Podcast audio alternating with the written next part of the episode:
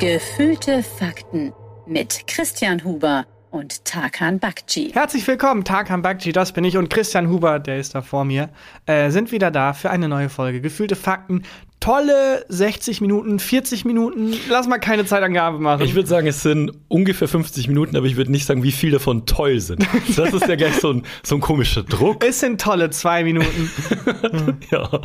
Ich äh, stand vorhin, ähm, wir, wir, nehmen heute äh, hier in, dem, in unserem Büro auf und in, in, dieser Etage ist zu dieser Uhrzeit, wo wir jetzt hier sind, niemand mehr. Was Vor allem, weil heute auch Feiertag ist. Weil heute Tag der deutschen Einheit ist, genau, richtig. Was, was weißt du über den Tag der deutschen Einheit? Ich weiß, dass das Handy Datum mehrere Bedeutungen hat. Ja. Und, du ähm, tippst wie wild. Das ist bei ähm, vielen Feiertagen so ist, dass sie übernommen werden, bei vielen christlichen zumindest, mhm. von, von so heidnischen Glaubenssachen. Also, dass Jesus am 25. oder 24. geboren ist, ja. das hat man irgendwann einfach festgelegt, um halt diesem heidnischen Glauben, der da dieses äh, Sonnenfest oder was auch immer hatte, damit man den besser pitchen konnte, Christentum. So, ihr müsst gar nicht so viel ändern. Wir können trotzdem am 25. feiern, nur statt irgendwie diesen, diesem Sonnenhalsband tragt ihr halt so ein Halsband mit einem Kreuz. Hä? Verstehe ich ähm, nicht. Also die, äh, das, die christlichen Missionare haben den in Anführungszeichen Heiden genau, die Feiertage. ein Datum gepitcht. Nein, die haben den, die Feiertage von denen übernommen. Ah, damit okay. der Wandel von dem heidnischen Glauben zum christlichen Glauben nicht ah. so eine Umstellung ist und damit man das so ein bisschen besser irgendwie aneinander rücken kann. Ähm, deswegen wurde gesagt, ja, du, hier ist dieses mega krasse heidnische Fest am 24. oder 25. Mhm sagen wir doch einfach, da wurde Jesus geboren, haben wir auch ein Fest und dann können die bei uns mitfeiern und dann können wir die so sneaky in den ah, christlichen Glauben clever. reinbringen. Ja, das ist total verrückt. Und wenn man ähm, da weiter guckt, ganz viele Religionen, also der Stammbaum der Religion, ist ja wirklich sehr verzweigt. Mhm. Und es gibt links und rechts und so Doppelbedeutungen und du merkst so richtig, wie sich das entwickelt Mit hat. Doppelmoral. Du meinst, es gibt links und rechts Doppelmoral. Ja, oh, äh, jetzt gerade noch ein bisschen zu früh und zu heavy als Thema, aber ich habe äh, ein unglaubliches Interview gesehen, okay. äh, das ich dir gerne nacherzählen würde. Ja, aber bleib mal ganz kurz bei ja? der Doppelbedeutung von Religion, das finde ich, äh, find ich interessant. Vor allem weiß ich auch nichts drüber. Ja, lass mich noch kurz den Teaser zu Ende machen, ja. von einem Journalisten, der von den Taliban gefangen genommen wurde und freigekommen ist. Äh, deswegen über Religion bin ich drauf gekommen. Und mit der, Doppel, mit der Doppelbedeutung und so, ähm, es gibt halt ganz viele Riten, die übernommen werden. Also mhm. zum Beispiel äh, gibt es ich weiß gar nicht wo im Nahen Osten, aber ähm, dann so eine kleine Sekte, die halt dieses Taufen, die, deren höchster Typ ist halt Johannes der Täufer. Und dann ja. haben die aber auch so Sachen von so Naturdingern, dass sie das Wasser anbeten und so, und das vermischt sich dann total. Aha. Und da merkt man richtig, ja, da ist nicht irgendwann herge jemand hergekommen und hat gesagt, so und so sieht's aus, sondern das hat sich aus was heraus entwickelt. Das finde ich total spannend. Ja, das ist wirklich total spannend. Ähm, wie sind wir da? Ach ja, weil heute Tag, Tag der Weil ich ablenken wollte davon, dass ich nicht genau wusste oder weiß, was das. Also ich denke mal, dass es mit ähm, die Mauer ist gefallen und Deutschland ist wieder ein Deutschland. Genau, wieder Tag der Wiedervereinigung. Ja. Wobei die Mauer ja an einem anderen Tag gefallen ist. Ja, aber es war ein heidnisches Fest an dem Tag und dann hat Deutschland gesagt, komm, wir führen das zusammen. und ähm, ich finde eben, eben, immer so angenehm, wenn sonst niemand hier in diesem ganzen, äh, in, in diesem ganzen Trakt ist außer uns. Und ich stand gerade in der Teeküche, mhm. die es hier, äh, hier gibt. Normalerweise, ich weiß nicht, wie das bei dir ist, aber ich bin da schon so ein bisschen socially awkward, mhm. was Teeküchen angeht. Ich warte schon immer ab, dass da gerade niemand außer mir drin ist. Anders als allen anderen öffentlichen Bereichen, in denen du total überhaupt nicht social awkward ja, bist. Genau. Die Teeküche ist deine Achillesferse. Das, das, ist das Schlimmste. Das ist ein bisschen wie, äh, wenn man das Treppenhaus betritt und durch den Türspion ewig guckt und auch wirklich, wirklich keine Nachbarn gerade draußen sind. Auf jeden Fall äh, war das gerade sehr ähm, angenehm, in der Teeküche zu stehen und sich irgendwie noch ein äh, Wasser aus dem Wasserhahn einzulassen und so. Und jedes Mal, wenn ich aus dem Fenster von dieser Teeküche gucke, also wir sind hier im äh, vierten Stock, und man kann von der Theke aus in so einen Innenhof gucken, äh, der umgeben ist von noch ein bisschen höheren Häusern. Und jedes Mal, wenn ich aus dem Fenster gucke und so schräg rechts hoch gucke, muss ich lachen. Warum? Und zwar ist da exakt die Wohnung, also ich kann von hier auf genau die Wohnung gucken, die ich mir als erstes in Köln angeguckt habe, als wir hierher gezogen sind. Ach du, also zum Einziehen hast du dich darauf beworben oder hast du wirklich nur angeguckt? Nee, ähm, äh, also ich habe mich, als wir, als wir nach Köln gezogen sind, 2016, ähm, hatte ich so sieben Wohnungen rausgesucht und mit den teilweise Maklern, Vermietern und so weiter für einen Tag Wohnungsbesichtigungen mhm. ausgemacht. Also sie hatten sieben Wohnungsbesichtigungen hintereinander in sämtlichen Stadtteilen und so. Und die erste, die wir uns angeguckt haben, war die äh, hier am Friesenplatz im fünften oder sechsten Stock oder was das war. Und der Makler hat die, also, der hat die oversold, sagen wir mal. äh, das war irgendwie äh, es ist angekündigt war es als zweistöckiges äh, Penthouse mit fantastischem ähm, ja. Blick und moderner Glasarchitektur und so weiter. Und es ist eine Wohnung, warst du mal in der alten Arztpraxis? So sieht, diese, so sieht diese Wohnung aus. Gerade, dass diese Arztstühle nicht mehr drin sind und so. Also wahnsinnig, wahnsinnig unwohl gefühlt. Ähm, aber ich muss jedes Mal lachen jetzt, weil, wenn man hier aus der Teeküche rausguckt, sieht man genau den Balkon den ich dann gehabt hätte, wenn ich für Und hast du auch mal Geld. jemanden gesehen, der da drin lebt? Nee, aber da wohnt wohl jemand, weil da steht ein äh, jetzt zugeklappter Sonnenschirm. Aha. Also irgendjemand hat sich gedacht, ja komm, das sind genau meine Vibes, Zahnarzt. Naja, vielleicht auch jemand gedacht, ich brauche einfach irgendwie eine Wohnung. Aber die war so teuer. Ja. Also es war wirklich damals, 2016 schon, wo ich mir gedacht habe, wuff. Hui, und dann jetzt denkst du dir, ach, Hätte man eigentlich nehmen müssen. Hätte man eigentlich nehmen müssen. Hätte man zuschlagen müssen. Ja, es gibt ja dieses Vokabular, das dann rausgepackt wird, das so, so Codewörter für ja. Wohnungen, wenn du sagst, ja, es hat äh, eine gemütliche Gemütlichkeit. Ja. Ja, ist unglaublich klein. Ja, genau. Ähm, Oder äh, ähm, gute Verkehrsanbindung ist, ja, direkt, ist direkt auf der Autobahn. Ja, belebte Umgebung, ja, ja. es ist ultra laut. Ja, genau. Äh, sowas. Und äh, wir haben uns damals echt, also halt diese sieben Wohnungen angeguckt und eine war auch, eine Wohnungsbesichtigung war echt krass. Das war ähm, in Braunsfeld, hier, also so ein ganz kleines mhm. bisschen außerhalb. Bei, in Köln ist eigentlich nichts so richtig weit weg. Und ähm, der Vermieter war einfach krasser Rassist. Also richtig, richtig unangenehmer Rassist. Der, äh, die hatten, die Vormieter waren äh, wohl mit Migrationshintergrund und der hat einen furchtbar rassistischen Spruch nach dem nächsten abgefeuert und wir schauen immer so, ja, das kann man ja eigentlich. Also, ja, und er hat wahrscheinlich auch gekämpft, weil er wollte die Wohnung, aber scheiße, bitte sag jetzt, ich, irgendwann müssen wir sagen, wir nehmen es nicht. Ich war so beruhigt, weil es echt eine scheiß Wohnung okay. war und wir sehr schnell wieder gehen konnten. Okay, das heißt, es war nicht so, du musstest, naja, vielleicht meinte er was anderes mit Ausländer ja. raus. Vielleicht will er einfach, dass Leute an die frische Luft die frische gehen. Luft ist gesund. Du musst ja. es so aktiv ignorieren, damit ja, genau. du diese Wohnung mit gutem Gewissen Auf die Dachterrasse raus, meint er. Ja, genau. Das meint er. Äh, da war ich echt froh, dass das eine, äh, eine Kackwohnung eine Vielleicht ist das Tattoo noch nicht fertig. Vielleicht soll ja, das mal eine genau. Windmühle werden. Vielleicht muss er einfach mehrere Sessions da irgendwie machen, um diese Windmühle fertig zu ich machen. Ich finde das so eine komische äh, Situation, wenn man sich um eine Wohnung bewirbt und dann. Also ich finde es ganz strange, wenn der Vermieter also wenn du den Vermieter dort kennenlernst, den, den direkten, aber noch stranger finde ich immer, wenn es so eine Hausverwaltung oder so ein, ähm, äh, so ein Makler ist oder so.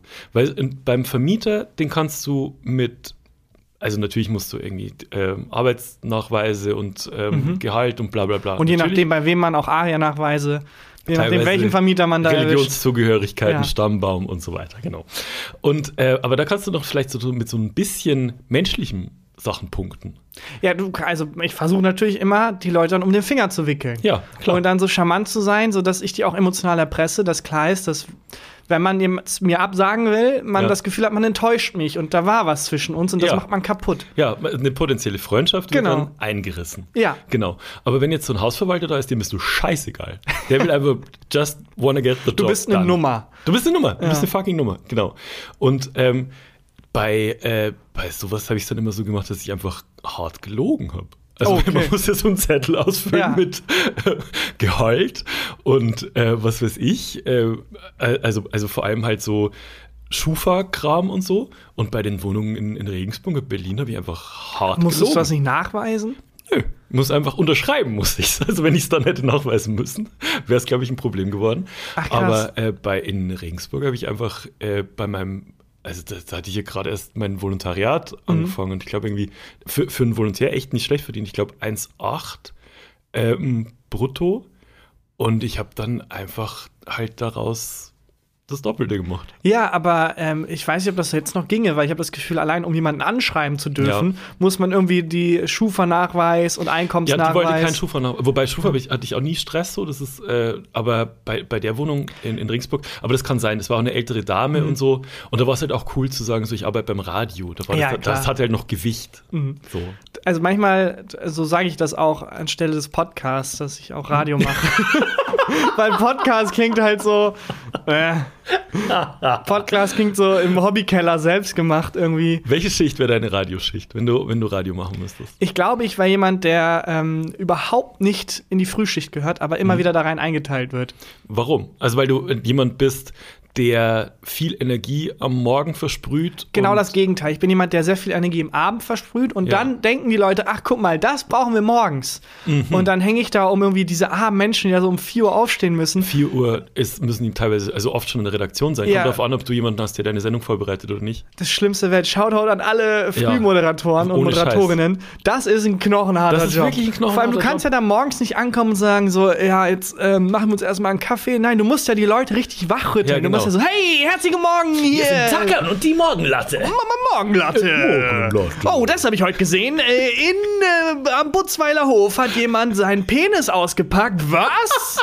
Was war da denn los? Dazu reden wir gleich. Äh, boing, kommt noch so lustige Sound. Und hier ist Katy Perry. Ja, mit genau. neuesten Hit. Und das allein das nachzumachen, hat gerade jegliche Lebensenergie aus mir gezogen. Ja. Und das muss dann halt so vier Stunden durchhalten. Ja, und dann muss sehr viele iPads verlosen. Du musst den Liner musst du wahnsinnig oft sagen. Oh Gott. Ähm, bei dem, äh, in dem Radiohaus, wo ich gearbeitet habe, die Morgenmoderatoren, also da war es schon so, dass die jeden Abend mehrere äh, Cuba Libre gesoffen haben, ja, um pennen zu können. Und abends ist halt dann so 5 Uhr, damit du um 6 Uhr ins Bett kannst, damit du um halb vier aufstehst. Das glaube ich. Das ist ein Job, den kann man auch nicht lange machen. Nee, das konnte auch keiner von denen lange machen. Ja, also das ist wie so eine Fußballerkarriere. Da musst du halt deine guten fünf Jahre irgendwie nutzen ja. und danach bist du halt ausgebrannt. Na, das, oft ist es dann so, dass du dann in die Nachmittagsschicht rutscht ja. und manchmal dann noch zu, wenn du in, äh, zum kleineren Sender, der auch diesem Medienhaus gehört. Mhm. Und dann irgendwann äh, irgendwann bist du, bist du einfach, bist du wie so ein Hund eingeschläfert. Aber also freust dich dann auch drauf. Ja, natürlich. Sondern einfach Klar. ist es dann so die süße Gnade des Ruhestands. Ja, ja äh, ich finde es auf jeden Fall komisch, wenn man so bei, bei Wohnungsbesichtigungen ist. Ich finde es auch immer ähm, eine, eine Entscheidung, wen nimmt man mit. Also nimmt man jetzt den Partner mit oder nimmt man einen guten Freund hm. mit? Äh, ich hab, hatte in Berlin mal eine Wohnungsbesichtigung. Ähm, da äh, bin ich allein hin, weil äh, Berlin musste da schon arbeiten in Berlin. Und da war der Wohnungsmarkt um einigermaßen günstige Wohnungen in Berlin echt krass, krass schon umkämpft. Also jetzt ist es natürlich noch, noch heftiger. Ähm, und das war, die war okay geschnitten, die Wohnung war bezahlbar und da waren nicht so krass viele Leute, also so 20 mhm. oder so. Und da war der Konkurrenzkampf unter den, weil es vielleicht auch so wenige in Anführungszeichen Leute waren, so krass, ich hatte meinen Kuli vergessen. Und dann hatte ich einen Mitbewerber um die Wohnung gefragt, ob ich seinen Kuli haben kann, um diesen Fragebogen, auf dem ich gleich sehr viel lügen werde, ähm, zu bekommen. Und er meinte, nö. Krass. Gib mir den Kuli nicht. Oder so eine ältere Frau, so ähm, Ende 50, ist an mir vorbei und hat mich angeguckt, als würde sie mich, wie, wie, in so einem Stephen King-Film, wenn man verflucht, wenn der Hauptcharakter ja. verflucht wird, hat mich angeguckt und meinte so, vergiss es. Ohne Scheiß. Also die Augen schmal gemacht. Vergiss es. Und die hat hundertprozentig, hatte daheim noch irgendwie Tarotkarten auf mich ja. gelegt und so. Vielleicht war es auch die Begleitung von einem, der die Wohnung eigentlich haben wollte. Auch nicht schlecht. Da meinte Oma, komm mal mit und verflucht die Leute. Ja, wenn du weißt, deine Oma ist so eine Hexe, ja. also wirklich eine Hexe. Ja. Und dann, das ist nicht schlecht, so jemanden mitzunehmen. Ist Leute, Was auch nicht aber schlecht die, ist. Die Situation stelle ich mir auch lustig vor, wie dann so, so ein bisschen verpeilt, sorry, nach dem Stift fragst, dann drehen sich so drei Leute um und keifen dich einfach an. Ja, mit so, so. Mit so genau, mit so, mit so Katzenaugen, die so funkeln. Ja. Genau. Vergiss es.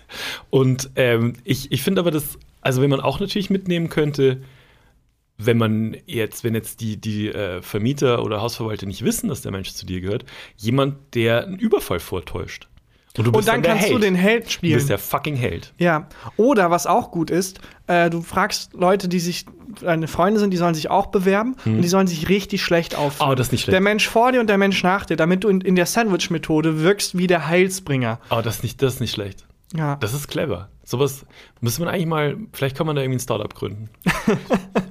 ich weiß nicht. Finde eine gute Idee. Ähm, das klingt nach so einer äh, so eine Tesla-Idee. Wir werden den Wohnungsmarkt revolutionieren. Mit unserer Methode werdet ihr, also nach einer Elon Musk-Idee, nicht nach einer Tesla-Idee, weil der auch nee, die Elon Musk-Idee, was Wohnungen angeht, ist, ich kaufe alle. Ja, aber er kommt auch immer mal wieder raus und sagt irgendwie, ja, bis 2024 werden wir das und das revolutionieren. Und merkst du, dass das Team hinter ihm zum ersten Mal davon hört ja. und dann so, ah nein, der Wohnungsmarkt äh, Elon Musk Corporation wird eine Wohnung für jeden Menschen bis 2030 schaffen und alle so, ah, fuck.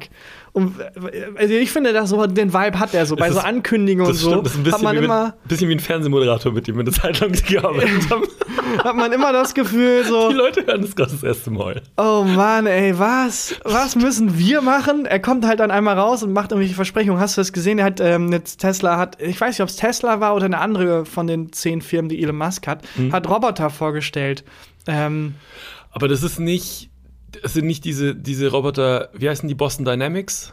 Gehört nee, auch nee, Elon nee, Musk? ich glaube das, ich glaub das nicht. Boston Dynamics hat ja immer mal wieder so Videos, wo die Genau. zeigen, wie die Roboter trainieren, was einfach ist, wie die die hauen und schubsen. Ja, genau. Und wo, so, wo der Roboter dann immer, also der darauf trainiert ist, wieder aufzustehen. Und du merkst, wie sich aber auch bei jedem Mal so ein bisschen mehr Hass in dem Roboter manifestiert. Und es ist, Leute, bitte, es ist keine gute Idee, die so Our zu time trainieren. welcome. Ja, wirklich. Das sind alles Erinnerungen, die dann geschaffen werden. Die, der Grundstein für die Roboterrevolution sind diese Trainingscamps von Boston Dynamics, wo die einfach Roboter schubsen und Das, treten. das sind tolle, Ähm, äh, tolle Videos. Aber nee, ich glaube, es, äh, das ist so ein, ähm, also die sind ganz neu in dem Game Hm? und es ist so Optimus hieß der Roboter und Elon Musk hat dann wieder versprochen, ja, wir werden in den nächsten fünf bis zehn Jahren Roboter für jeden verfügbar machen und die werden im Alltag sein, wir werden Millionen davon verkaufen Oh und das werden die können und du merkst so hinter ihm die Leute so Nee, das mit hinter ihm die Leute war bei einem Tesla-Event, wo er einen Wagen angepriesen hat, Mhm. wo er meinte, der nächste Tesla wird äh, so wasserdicht sein, dass er kurzzeitig als Boot Oh dienen mein kann. Gott. Und da hat man gesehen bei dem Event, dass die vier oder fünf Ingenieure hinter ihm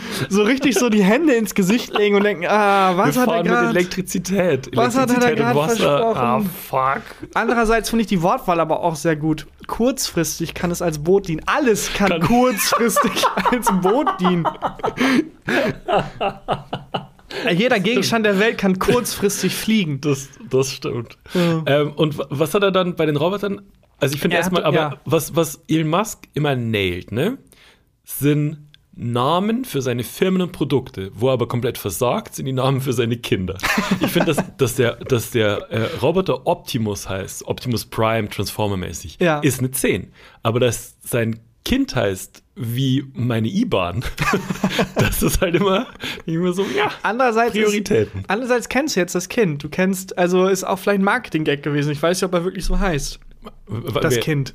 Doch, das heißt doch XT, Alpha, Ja, heißt das Centauri, jetzt wirklich so? Terra X und so. Ja, ich glaube schon. glaub schon. Ja, Optimus ist ein geiler Finde ich Name. auch einen geilen Namen. Ja, und er verspricht halt dauernd so Sachen, die dann irgendwie nicht eingehalten werden, aber so einen Hype erzeugen. Und er hat jetzt versprochen, dass wir in den nächsten fünf Jahren irgendwie ähm, Roboter Teil unseres Lebens sein können, weil die die halt ähm, für jeden zugänglich machen werden und auch preislich. Aber was heißt denn Teil Erwerb, meines ja. Lebens? Also kann ich mir dann einen äh, Bereich meines Lebens aussuchen, in dem ich dann von einem Roboter unterstützt werde? Weil ich hätte sehr konkrete Vorstellungen. Wo? Hallo, herzlich willkommen zu Gefühlte Fakten mit Tarkan und Christian. äh, also den Roboter, den der gezeigt hat, das war halt auch eine Nachfrage. So, was genau sollen die nochmal übernehmen? Ja. Weil die können jetzt Sachen tragen, das ist ganz cool, aber die sind halt dumm wie Brot. Also die Ja. können nicht lernen oder so. Und das heißt, du kannst sie programmieren, irgendwelche Kisten zu schleppen beim Umzug oder so, aber das. Wobei das schon ziemlich cool ist. Das ist so eigentlich, ja. Ja, Umzugsroboter. ich mag, also das habe ich ja mal in Dinge, die du nicht über mich wusstest, in der Rubrik erzählt. Ich mag ja Umzüge. Also Umzüge machen mir schon Spaß und ich habe jetzt keine Lust, dass mir äh, ein Roboter das wegnimmt. Aber wenn äh, die halt dann nur die Waschmaschine tragen würden, damit wäre Ja. ich fein. Ich hätte gerne einen Roboter, der meine Steuererklärung macht, meinen ganzen Steuerscheiß macht. Das wäre auch lustig, wenn du dann die Roboterfirma anheuerst, um dir beim Umzug zu helfen. Die kommen dann zu spät, fragen so nach Pizza direkt. Ja, genau. Äh, Einer ist die ganze Zeit nur da und koordiniert Sachen. Ja, sexistische Sprüche und Ja. so. Wobei, äh, Einer kommt dann, wenn alles vorbei ist. Hallo, sorry, ich bin ein bisschen spät. Wo ist die Pizza? Welcher, für welchen Bereich hättest du gern einen Roboter in deinem Leben? Ich habe das Gefühl, und das ist jetzt so ein bisschen ähm, pseudogesellschaftsbeobachtend, Hm. ähm, ist mir letztens aufgefallen, dass es so viele Punkte in meinem Leben gibt, wo ich keinen menschlichen Kontakt brauche. Zum Beispiel, wenn Sex. ich nach dem, ja, wird auch kommen, äh, im doppelten Wortsinne. Mhm. Ähm, aber wenn ich zum Beispiel irgendwo den Weg finden will, dann gebe ich das bei Google Maps ein. Ja. Wenn ich irgendwas buchen will, dann mache ich das übers Internet. Äh, selbst am Flughafen mittlerweile gibt es diese automatischen Passkontrollen und du hast nicht mehr diesen komischen Moment, wo jemand in so einer Stube sitzt und dich anguckt und dir Fragen stellt. Ja. Ähm, und immer mehr Bereiche meines Lebens nehmen menschlichen Kontakt weg. Und wie verrückt das ist, dass du vor 80 Jahren in so vielen Bereichen deines Alltags gezwungen warst, mit Menschen zu interagieren. Das fällt komplett weg. Und ich glaube, das wird immer weiter wegfallen. Deswegen habe ich eher Angst, dass ich irgendwann in 20 Jahren gar keinen Menschen mehr in irgendeiner Weise treffen muss und es dann auch nicht mehr mache. Ja, ich finde, muss man ein bisschen abwägen. Also ich bin ja, wie, ihr vorhin schon erwähnt, auch socially awkward. Und es gibt schon viele Situationen, wo es mir lieber ist, nicht mit Menschen agieren zu müssen. Zum Beispiel, ähm, ich, früher musste ich halt noch, wenn ich eine Pizza bestellen wollte, anrufen. Ja, genau, sowas, solche Basics. Alter, mit jemandem telefonieren und dem erklären, was du auf deiner Pizza haben möchtest. Ja, aber hast auch was du- gekifft hast oder so. Aber hast Das du da nicht Hölle. zum, zum Teil ein bisschen das Gefühl, natürlich nicht komplett, aber dass es ein bisschen ist wie ein Muskel, den man trainiert? Weil wenn du, wenn du nicht so gut bist in Mhm. solchen Interaktionen, aber gezwungen bist, am Tag dreimal diese Interaktion zu machen, dass sich das trainiert und Ja, dass das dir das- einfacher macht. Ich habe das halt krass gemerkt ähm, in der äh, harten Lockdown-Zeit. Ja. Also als man sich weniger gesehen hat, als wir teilweise auch remote, also von zu Hause aufgenommen haben Mhm. und so weiter, als man wenig, wenig Leute gesehen hat, habe ich schon gemerkt, dass so ähm, soziale Kontakte und die Skills dafür vor Das allem, verkümmert dann dass so ein richtig bisschen. verkümmert ist, das stimmt. Und ich glaube, das wird immer mehr, weil allein ich im Urlaub jetzt, Hm. äh, vor kurzem hatte ich das Gefühl, vor 30 Jahren hätte ich jetzt mindestens fünfmal am Tag Kontakt mit anderen Menschen haben müssen, Hm. um zurechtzukommen. Und das hat mir alles die Technik abgenommen. Und dann verkümmert das so ein bisschen. Ja, das stimmt. Ähm, ich ich, fand es auch gerade im, im Urlaub echt schön, dann halt äh, da neue Leute kennenzulernen und irgendwie neue Eindrücke zu kriegen und so. Aber es gibt schon viele Sachen jetzt gerade beim Essen bestellen, zum Beispiel, wo es das erleichtert.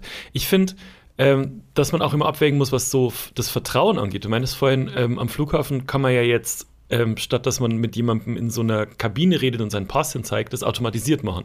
Genauso kannst du ja jetzt auch deinen Koffer automatisiert aufgeben. Also du kannst ihn auf, ein, ähm, Ja. auf, so ein, auf so ein Band stellen, du scannst irgendwas ein, drückst einen Code und dann kommt er hoffentlich in, äh, in Rom oder wo du hingeflogen bist an.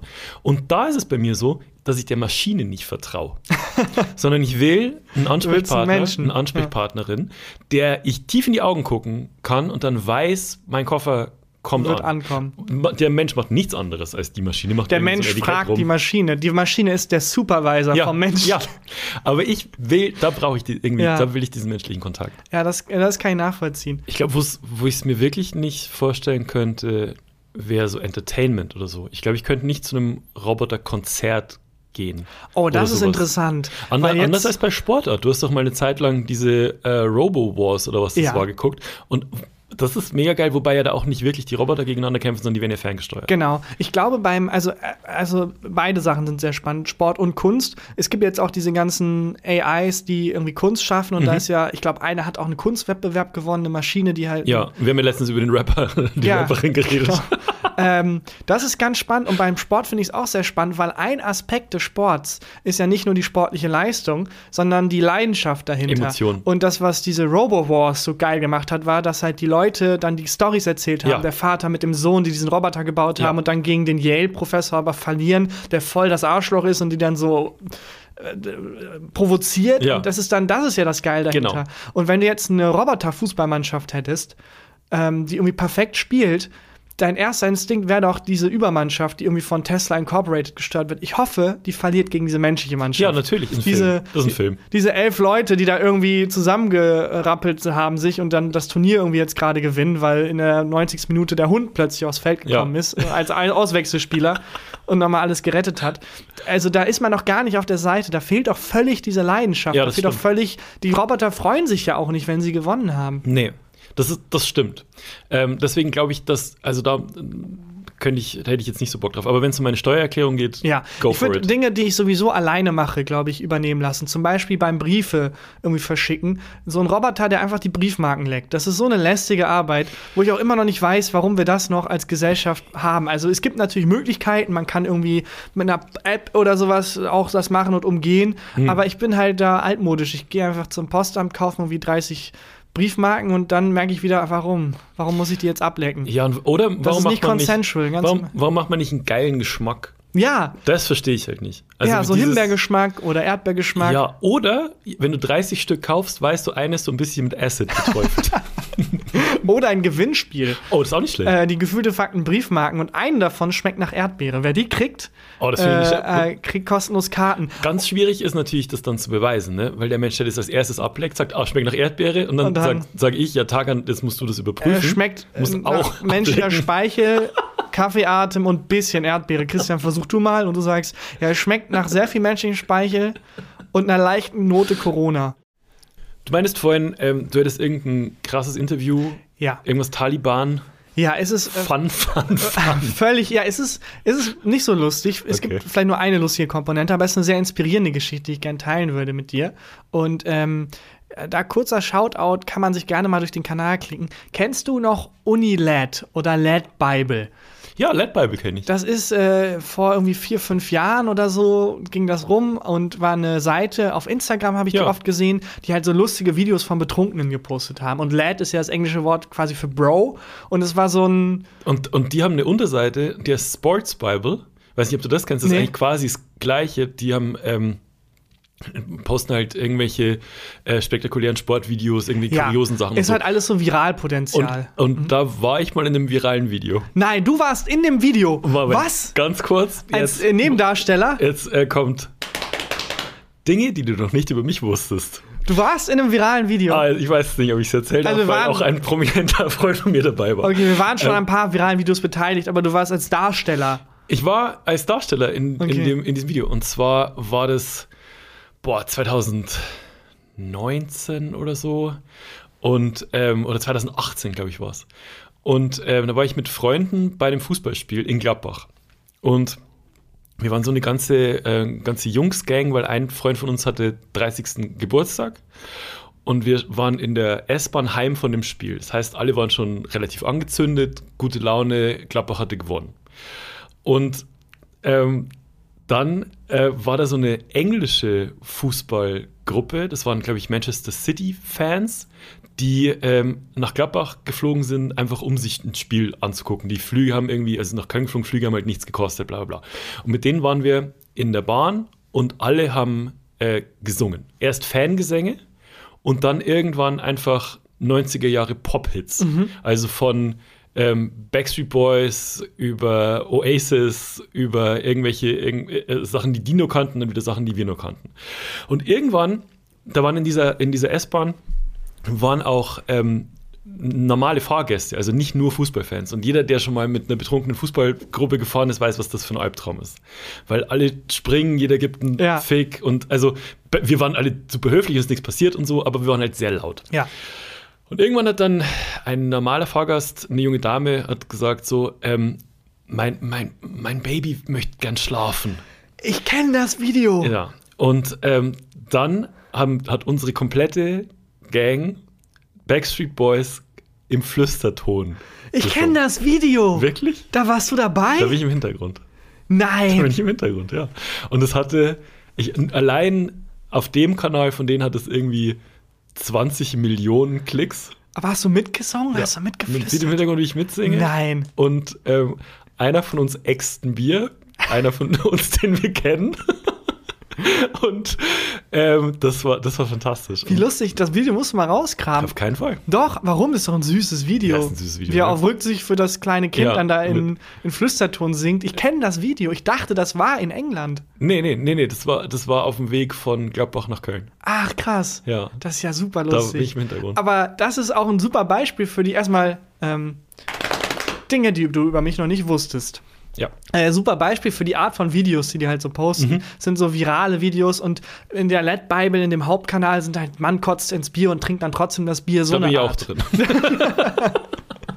Ja, das wusste ich aber. Nee. Und ich weiß nicht, wer da übernommen hat vor ein paar Jahren, aber irgendjemand hat gesagt, so, wir haben jetzt diese Reichweite, lass uns doch mal krassen Journalismus machen. Gott. und die haben diesen Kanal auf links gedreht und es klingt jetzt so, als würde es irgendwie dann fehlschlagen, aber es ist ein fantastischer Kanal geworden. Die haben ganz viele, also die haben natürlich auch so Celebrity-Interviews und so, aber die haben auch ganz viele Interviews mit beeindruckenden Leuten und ähm, äh, da wirklich von äh, London Gangster zu irgendwie okay. äh, Heroinabhängiger erzählt von früher zu Soldat, erzählt über PTSD von alles mögliche, so eine ganze Bandbreite. Und das sind hauptsächlich Interviews oder haben die auch so, machen, machen die wie Weiß auch so ähm, journalistische, richtige Beiträge und Nee, das Dokus sind, das sind so. hauptsächlich Interviews, Okay. aber sehr gut gemachte Interviews und ähm, wo auch, also es werden vielleicht drei Fragen gestellt, Maximum, die lassen die Menschen halt erzählen. Mhm. Ich weiß nicht, ob die es sehr clever zusammenschneiden, aber es ist sehr, es ist sehr, also inspirierend, jede Okay. Geschichte davon. Und ähm, eine davon ist halt ein britischer Journalist, der erzählt, wie er von den Taliban gefangen wurde.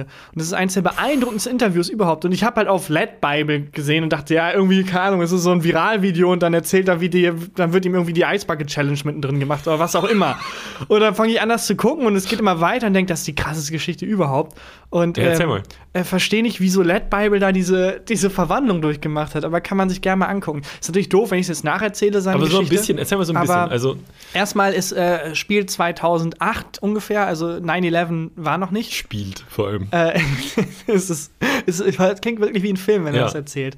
Ähm, und ähm, nicht 2008, doch. Nee, 2008, also 9-11 war, genau, war ein- sorry. 2001. Ähm, 2001 war 9-11, aber es ist. Ähm, doch, es war 2008. Es ist auf jeden Fall noch, noch nicht so.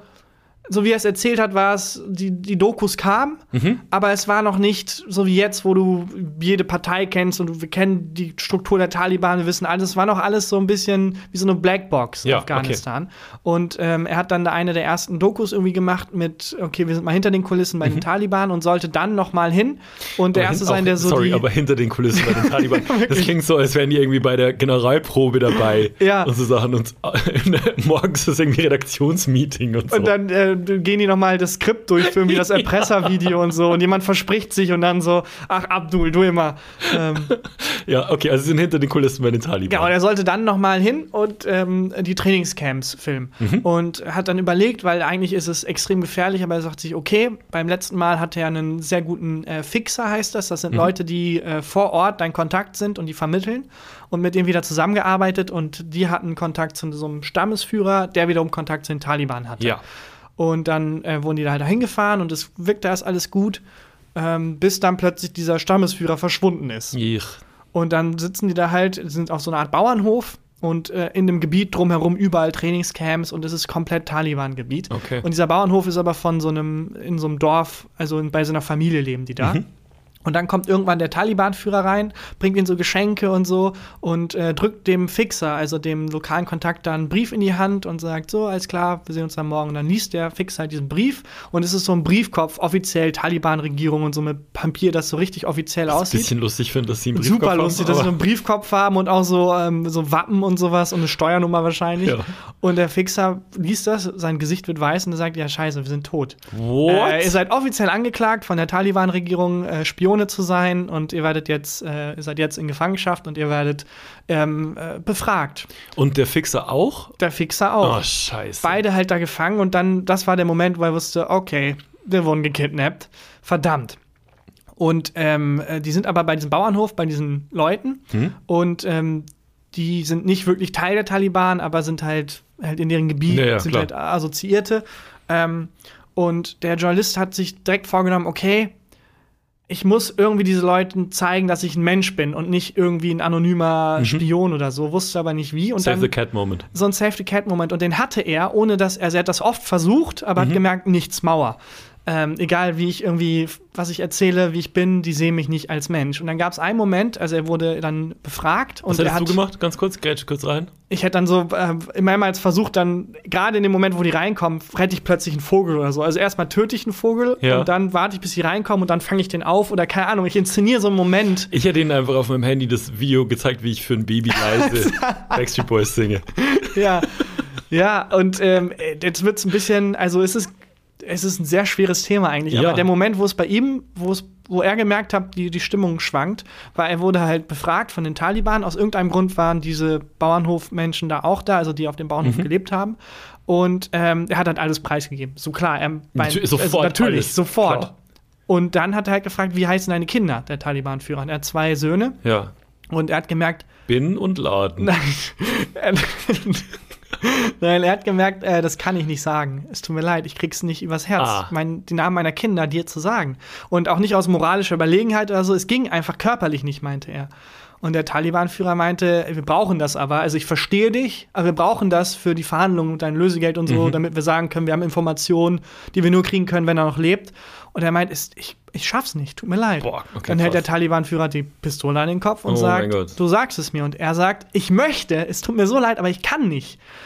Und ist halt bereit dafür zu Alter, sterben. ist das Und dann äh, wird klar, okay, der Typ ist bereit dafür zu sterben. Dann hält er halt die Pistole an dem Kopf von dem Fixer Oh von mein ihm. Und dann sagt er, ja gut, na gut, bricht in Tränen aus und ähm, sagt, seine Söhne heißen halt, ähm, einer von ihnen hieß Gabriel. Und Gabriel ist ein Erzengel Mhm. und zwar äh, im Christentum, aber auch im Islam, einer der wichtigsten Ah. Erzengel. Und der Moment, wo die Menschen auf dem Bauernhof sehen, das ist, der will bis auf den Tod den Namen seiner Kinder nicht preisgeben, macht es dann, wenn jemand anders bedroht wird. Und dann heißt das Kind auch noch Gabriel. Ja. Da ist die Stimmung so gekippt. Und Ach, die krass. Taliban haben quasi Gesicht verloren und ab dann wurde er da von den Menschen gut behandelt und hat gemerkt, so, wir connecten jetzt. Und ähm, das ist der Anfang der Story. Das ist nur der Anfang. Fuck. Und es ist so eine unglaubliche Story. Ähm, ich mache jetzt noch mal die zwei wichtigsten Punkte, Ja. weil man sollte sich das einfach von ihm selber erzählen lassen. Ähm, es gibt dann noch zwei sehr dramatische Momente. Zum einen, äh, eigentlich drei. Zum einen dann der Moment, wo, wo die ähm, verhandeln. Und wo dann klar ist, es gibt Verhandlungen mit deinem Sender und ähm, wir kommen uns einmal näher, wir würden denen jetzt ein Angebot machen. Ruf die bitte an. Mit deinem Sender, damit der Sender Löse das Lösegeld Genau. bezahlt. Und das Problem ist, er hat nicht die Privatnummer von, von Mr. Channel 4. Ja. Er ruft dann da an und kriegt Rupert halt Murdoch wahrscheinlich damals. was auch immer. Ja. Der ist Amerikaner, aber kann sein. Ähm, Achso, was war der? äh? Brite, Brite. Okay. Und ähm, kommt dann halt an so, hallo Channel 4, an so eine Rezeptionistin. Und Oh er sagt mein so, Gott. ja, es, ist, es tut mir unglaublich leid, es ist eine super scheiß Situation, aber ich bin gerade gefangen bei den Taliban und Ja. du musst mich einmal durchstellen zum Chef. Er weiß Bescheid. Ich weiß noch nicht, wie ich ihn erreichen soll, du musst mich bitte einmal durchstellen. Und sie so, ähm, was ist los? Und dann kommt so eine Warteschleife. Ja, und er sagt halt, was auch immer du tust. Du musst mich direkt durchstellen. Lass mich auf keinen Fall zu Voicemail gehen. Und sie so, alles klar, einen Moment. Er so, nein, nicht einen Moment, nicht einen Moment. Es kommt Voicemail. Oh Gott. Und die Taliban so, was ist das für eine Computerstimme? Und dann versucht der Fix halt zu erklären, ja, Voicemail. Und Und dann hast du, äh, dann hat er gesagt, so, ja, Elon Musk hat versprochen, dass Roboter die Jobs übernehmen. ja, und er dann so, ja, Elon Musk labert so viel Scheiße. Mein Tesla funktioniert immer noch nicht. ja, genau. Ja, aber der Moment dann? dann, wo Voicemail ist und dann hör, er hört halt, wie der Taliban Ja. so mehr oder weniger sagt, What the fuck is a Voicemail? Wollt ihr mich Ja. verarschen? Wir haben eine Lehm- oder Todsituation. Ja. Und davor hat er denen noch gesagt, hey, keine Sorge, wir werden am Telefon sagen, wir bringen dich um, aber wir sagen das nur, um das Lösegeld zu erhöhen. Mach dir keine Sorge. Und in dem Moment, wo Voicemail ist, er so wütend, dass er sagt, sag mal, checken die nicht? Wir würden euch umbringen, nur um eine Message zu senden. Alter Schwede. Und ähm, ja, in dem Moment sind die Verhandlungen abgebrochen, die sind wieder zurück. Er meint, das war der schlimmste Moment, weil er da Hoffnung hatte und dann sind die jetzt Mhm. halt zerstört. Und dann gab es noch einen wahnsinnigen Moment, wo ähm, er dann rausgeholt wird. Und, Aber ganz kurz, wie ging der Tag von der Rezeptionistin weiter? ja, die da kriegt wahrscheinlich dauernd Anrufe von Leuten, die irgendwie sagen, hey, hallo, äh, Ja, aber die, da muss ja auch so, also, da, ist, ihr Gedanke muss ja dann sein, also, äh, please hold the line, warte kurz, ich stell dich durch zum Chef. Mhm. Ja. Voicemail, die Taliban legen auf der anderen Seite Auf. auf.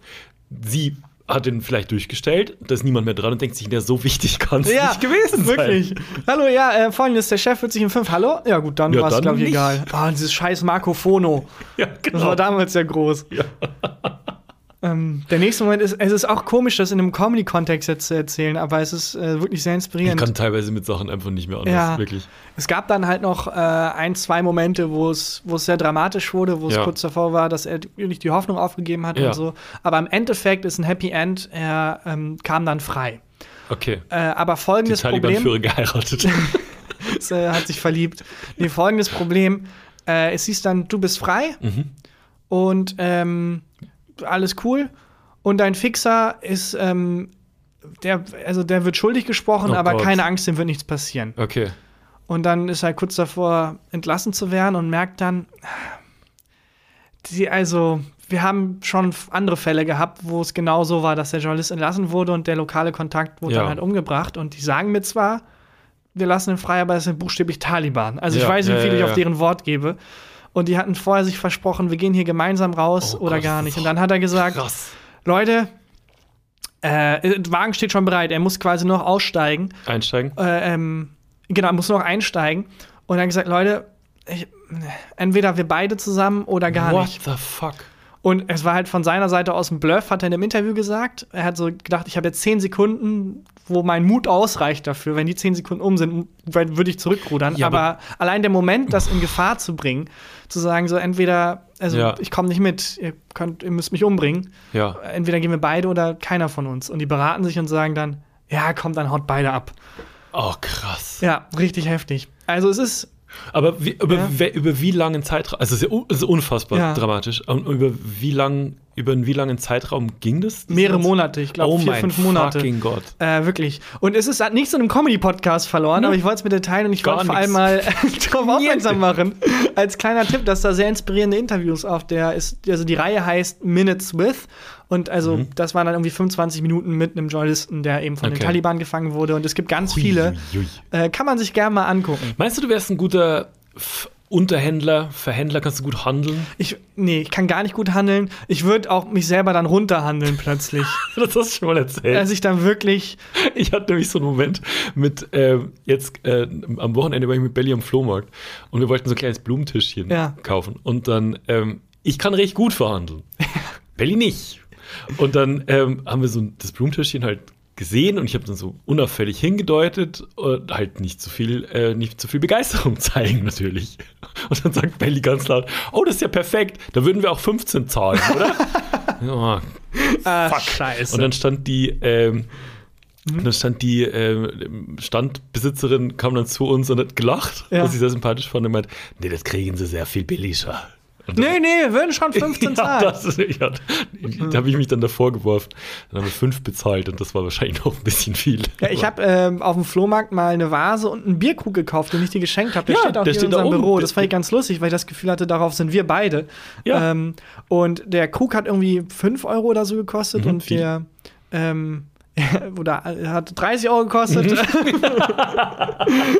und ich hatte jetzt 5 genannt, wegen, ähm, wenn es jetzt einfach ist, weil die Vase hat dann irgendwie auch 5 gekostet. Ja. Und ich habe halt gedacht, okay, mache ich doch den Händler-Move. Ich kaufe beides und krieg's 12. dafür, dafür günstiger. Ja. Er hat gefragt, wie viel kostet der Krug? Da meint er 5. Und wie viel kostet die Vase? Meint er 5. Dann meinte ich so, um wie viel wird es kosten, wenn Fünf. ich beides zusammennehme? Und er so, ja, 10. Zehn, ich so, Vollidiot. Deal! Ich bin halt so davon ausgegangen, dass er sagt, irgendwie ein bisschen weniger. Wieder durchgesetzt. Und er hat einfach gesagt, ja, 10. Und ich dachte, ich habe dann später erst beim Bezahlen gemerkt, ach so, das ist genauso wie 5 plus Ja. 5. Ich habe jetzt nichts eingespart und auch sofort, ich war so ready für den Deal. Ja, geil. Ready for den Deal. Das war richtig Für dumm. Ja, deswegen glaube ich, also wenn man mal in dieser Situation ist, mich nicht als Unterhändler. Bezahlt euch das Geld und weißt du was, wir packen noch eine Geisel oben drauf. Ja, und vorsichtshalber alle, alle Kinder vorsichtshalber Gabriel nennen. Ist auch, Ja, das ist ja. auch gut. Ja, dramatisch. Super dramatisch, Mega auch interessante überhaupt Story. nicht lustig. Äh, hatte hier nichts verloren, aber es hat mich einfach beschäftigt, weil Ja. ich es äh, vor kurzem erst gehört habe. Naja, Hast du denn noch, ähm, jetzt wo wo diese Folge auf deinen breiten, männlichen, starken Schultern getragen wird, noch was dabei? Weil du, du guckst die ganze Zeit so auf dein Handy. äh, ja, ich habe äh, panisch nach etwas gesucht, was ähm, Mehr ein bisschen, bisschen weniger Schwere darbietet als die Entführung von Taliban. Ja. Ähm, und ich hätte noch was zum Nahostkonflikt. Nein, ich habe noch was. Heute habe ich gelernt, das äh, würde ich, hätte ich noch mitgebracht. ja. Dann äh, klopf doch mal. Heute habe ich gelernt, dass es mal den Sport Pferdetauchen gab. What? Also wir alle wissen, jedes Pferd äh, kann für kurze Zeit auch als Boot dienen. Ja. Und das hat man sich damals wohl zu eigen gemacht. Äh, 1881 wurde Pferdetauchen erfunden. Pferdetauchen. Was stellst du dir darunter vor? Ähm, sowas wie Pferderennen, aber halt unter Wasser. Dass sie so, Also- ja, dass sie Bahn schwimmen quasi. Ne, Oder du machst denen halt äh, Gewichte an die Hufe. Ja. Vielleicht sind so Hufe entstanden. Man wollte Also- eigentlich mit den Unterseepferde wollte man. Unterseepferde. Und ähm, dann müssen die unter, ähm, unter Wasser einfach, was weiß ich, 10 Meter oder bis die halt wieder, bis sie wieder hochkommen, laufen. Das Ein U-Pferd. Pferderennen U-Pferd. Nicht ganz. Ähm, erstmal, wie es erfunden wurde, vielleicht kommst du dann drauf. Ja. 1881, William Doc Carver äh, hat eine Brücke überquert Mhm. und die Brücke ist dann teilweise unter ihm zusammengestürzt. Und während die zusammengestürzt ist und er ins Wasser gefallen ist, hat er gesehen, wie sein Pferd von dieser Brücke sehr elegant runter ins Wasser gesprungen ist. Oh. Und dachte sich dann, ach, das sieht ganz geil aus, da kann man bestimmt was draus machen. Und dann, ach so, ich falle gerade. Ah! Mhm. Aber wenn ich das überlebe, irgendwie ist das cool, dass das Pferd da so grazil reingesprungen ist. Ich Ja. wusste nicht, dass das geht. Ähm, und hat dann das tatsächlich überlebt und sein Pferd auch. und hat dann angefangen zu gucken, ob das jetzt an seinem Pferd lag oder ob man Pferde grundsätzlich dazu trainieren kann, Oh von hoch oben ins Wasser zu springen. Klappt wohl. Also man kann wohl Pferde dazu trainieren, ähm, von mehreren Metern Höhe ins Wasser zu springen. Dann hat er eine Show gemacht und angefangen ähm, zu sagen, hey, ich reise jetzt durchs, ich, der ist nicht durch seinen Kreis, er hatte einen so einen so eine Art Themenpark, wo eine Attraktion war, äh, Pferdetauchen. Und er hat dann Rampen gebaut Ja. und die Pferde von oben runterspringen lassen, wie so Springer, Taucher, teilweise mit Reitern noch drauf und äh, bis zu 18 Meter hoch waren Das- diese Türme. Klingt für mich, klingt das nach ähm, Brainstorming von Stefan Raab, das, ja das dann abgebrochen große wurde. Pferdtauchen. Das große Pro7 Pferdtauchen. Ja, wirklich. Ähm, moderiert von Anthony Ross. Oh yeah. Hell yeah. Ähm, ja, war also ein Ferdinand von Schirach. Alles klar, es reicht. Es reicht. Christian, es reicht. Entschuldigung. Äh, du Ja. meinst auch Ross Anthony, nicht Anthony Ross. Ross Anthony. Bob Ross. Bob Ross. Rick Ross. Ah, Okay, stopp! halt! Es reicht. Okay, wie ging's weiter? Ähm, ja, es, äh, das wurde dann halt ein Riesending. Also es äh, wurde immer beliebter und die Shows waren äh, wirklich täglich ausverkauft und die Pferde mussten dann teilweise viermal am Tag tauchen, sieben Tage die Woche. Also es war, Boah. war eine hohe Nachfrage da. Das ging so weiter, bis dann irgendwann in den 70er Jahren gemerkt wurde, ich glaube, die Pferde wollen das gar nicht so gerne. Und dann haben sich halt Tierschützerinnen und Tierschützer dagegen eingesetzt. Die Nachfrage ist gesunken und so in den 70ern ist das abgeebbt. Und äh, es sollte 2012 nochmal wiederbelebt werden. Irgendjemand hat diesen Themenpark gekauft und dachte sich, was haben wir noch, was könnten wir noch dazu machen? Was gab es denn früher? Und gesehen, ach, Pferdetauchen war ein Ding. Warum nicht? Und dann haben ganz viele Leute gesagt, ähm, weil es Tierquälerei ist. Und dann hieß es, ja gut, stimmt. Und dann wurde es endgültig aufgegeben. Okay. Und Pferdetauchen wurde ab ACTA gelegt. Und der Präsident der Humane Society äh, erklärte dann, das ist ein gnädiges Ende einer kolossal dummen Idee. Und seit 2012 ist das Thema Pferdetauchen durch. Aber gibt's da noch Videos? Es gibt noch Videos, es gibt auch Videos von ganz früher noch, so Schwarz-Weiß-Videos. Kann ich gerne mal eins posten. Das Ist- sieht so lustig aus. Ist es aber dann so wie diese Klippenspringer, ähm, was weiß ich, die man aus Lateinamerika aus, äh, irgendwie kennt, die dann so, wo unten in so einer Lagune schwimmen Menschen auf so Surfbrettern und oben ähm, ist jemand und springt dann irgendwie so 50, 60 Meter in die Tiefe und ähm, Nee, es ist, es ist ein bisschen wie SeaWorld.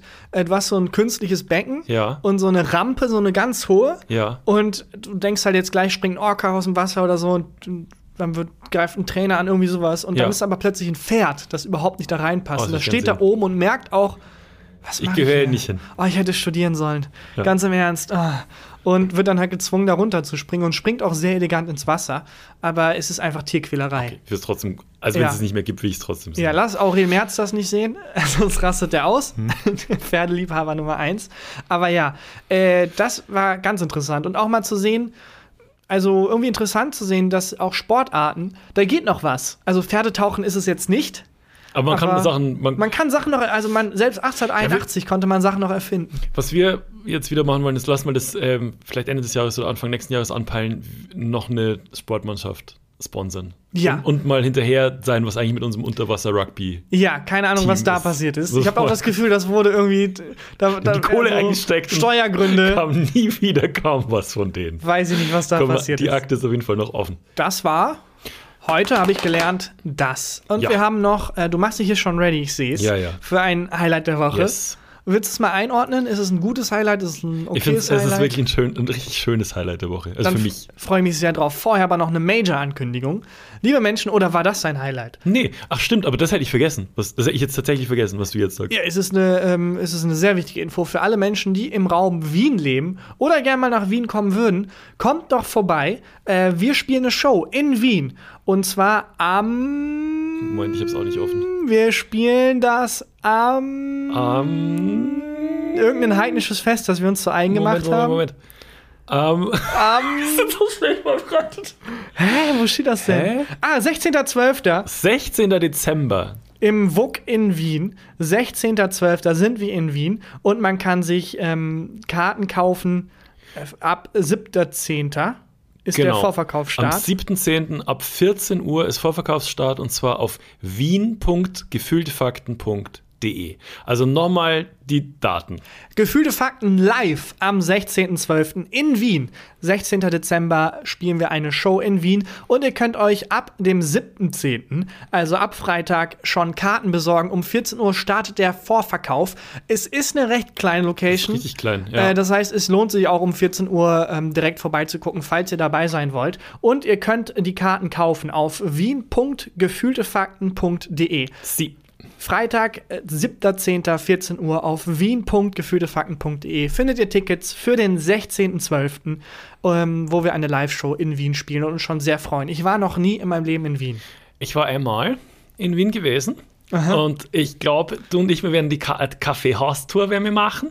Okay. Sachertorte schnabulieren. Ich, hab war vor Ewigkeiten in Wien, keine Ahnung. Aber ich finde das ganz lustig, weil man hat ja manchmal das Phänomen, dass jemand zwei Wochen in Amerika verbringt in der Schulzeit und dann plötzlich einen amerikanischen Akzent hat. We're in America. Selten in anderen Bereichen der. Also niemand sagt, äh, du, ich war in, im, im Osten Deutschlands und hat dann plötzlich so einen ostdeutschen Dialekt. Ja, das stimmt. Ich bin auch gespannt, wie, äh, wie das wird. Ich freue mich riesig drauf. Und ähm, ich freue mich vor allem, weil es ist ewig her, dass wir das letzte Mal Ja. irgendwo aufgetreten sind. Ja, also Vielleicht kommt da auch noch mehr in Zukunft. Muss man Wollte gerade anteasen. Mal gucken. Je nachdem, ja. wie sich Wien verhält, Eben. äh, könnte es nächstes Jahr noch ein paar Ankündigungen geben. Erstmal steht nur Wien, deswegen, falls ihr in der Nähe von Wien seid und vorbeikommen wollt, kommt vorbei. Wir würden uns sehr, sehr freuen. Und jetzt, äh, Kommen hier die Formalitäten. nee, Liebe doch, Leute, das ist recht. Ja. Folgt uns, wo man uns folgen kann. Empfehlt uns sehr gerne weiter. Äh, lasst uns tolle Bewertungen da, da freuen wir uns sehr drüber. Teilt die Folge. Das Ja. hilft uns total. Also wenn ihr die Folge bei euch im, auf Instagram im Feed teilt oder auf Twitter oder auf WhatsApp Oder auch mal wieder zwischenmenschlicher Kontakt. Einfach bei den Nachbarn klopfen und sagen: Hallo, kennen Sie schon gefühlte Fakten? ausgedruckt, die URL ja, genau. hingeschrieben. Ausgedruckt, die URL in den Briefkasten schmeißen. Ja. Und ähm, ja, gerne einfach das Wort verbreiten. Und äh, dann ist jetzt hier Christian Huber mit dem Highlight der Woche. Mein Highlight der Woche ähm, ist noch so ein bisschen so ein Aftermath von meinem Italienurlaub. Und ich habe ja erzählt, dass ähm, wir uns da so ein bisschen mit den Locals in einem von den Dörfern angefreundet hatten. Also wir haben da immer abends halt in diesem Tabaki-Laden abgehangen und so. Und da waren alle möglichen Generationen vertreten. Also da waren immer so fünf, sechs, sieben Leute. Das hat, ist auch immer so, hat sich so ein bisschen durch ähm, abgewechselt, durchgemischt und so. Und ein Typ, äh, Giuseppe hieß der, der war so 55 oder so. Und der ähm, war da Fischer vor Ort. Und ähm, in Italien ist es wohl so, zumindest die ganzen Leute, mit denen ich geredet hatte, äh, die haben alle Instagram. Und der auch. Und der hat mir dann auf Instagram gefolgt, ich ihm. Und ich habe irgendwie so im Spaß mal gesagt, wenn, weil ich das, die, die Gegend und so da halt so vermisse, wenn er irgendwie unterwegs ist, soll er Fotos machen und die mir schicken, damit ich halt dann wieder sehe, wie das Meer da aussieht und bla. So. Seitdem habe ich 150 Fotos von ihm gekriegt. Überall, egal wo der ist, ob Ach, der jetzt irgendwie das spazieren geht oder ob er mit dem Boot irgendwo hinfährt oder sonst was, schickt er mir Fotos. Das ist ja unglaublich. Und zwar süß. teilweise brutal unscharf, dann irgendwie Querformat. Wie halt und sonst was. 55-jährige Fotos Und das machen. ist, ich freue mich so krass jedes, jedes Mal über jedes einzelne Foto. Das ist, das ist echt toll. Also das ist, ja. ähm, das, das ist äh, mein Highlight der Woche. Ich habe irgendwie immer das, immer das Gefühl, wenn ich meine Inbox öffne, dass ich noch so den Salzgeruch in der Nase den Salzgeruch und einen Daumen, Und der einen auf der Daumen. Kamera irgendwie noch drauf ist. auch oft gewesen Ja. schon. Ja, das ist mein Highlight der Woche. Das ist ein sehr schönes Highlight der Woche. Ja. Liebe Grüße an Giuseppe. Liebe Ähm, Grüße. und an seinen Sohn Pinocchio. Nee, den Gag habe ich letzte Woche auch gemacht, hat auch nicht funktioniert. Hast du gemacht? Ja, ich glaube, der hieß anders. Wie hieß nochmal der Vater von Pinocchio? Ja, Geppetto. Geppetto, genau, Ja. deswegen. Äh, Aber ja, das ist ja richtig, das ist ja richtig herzerwärmend. Ja, das hat mir gefallen. Dann das gefällt mir. Äh, hören wir uns nächste Woche wieder. Bis dahin. Bis dahin, ciao. Gefühlte Fakten mit Christian Huber und Tarkan Bakci.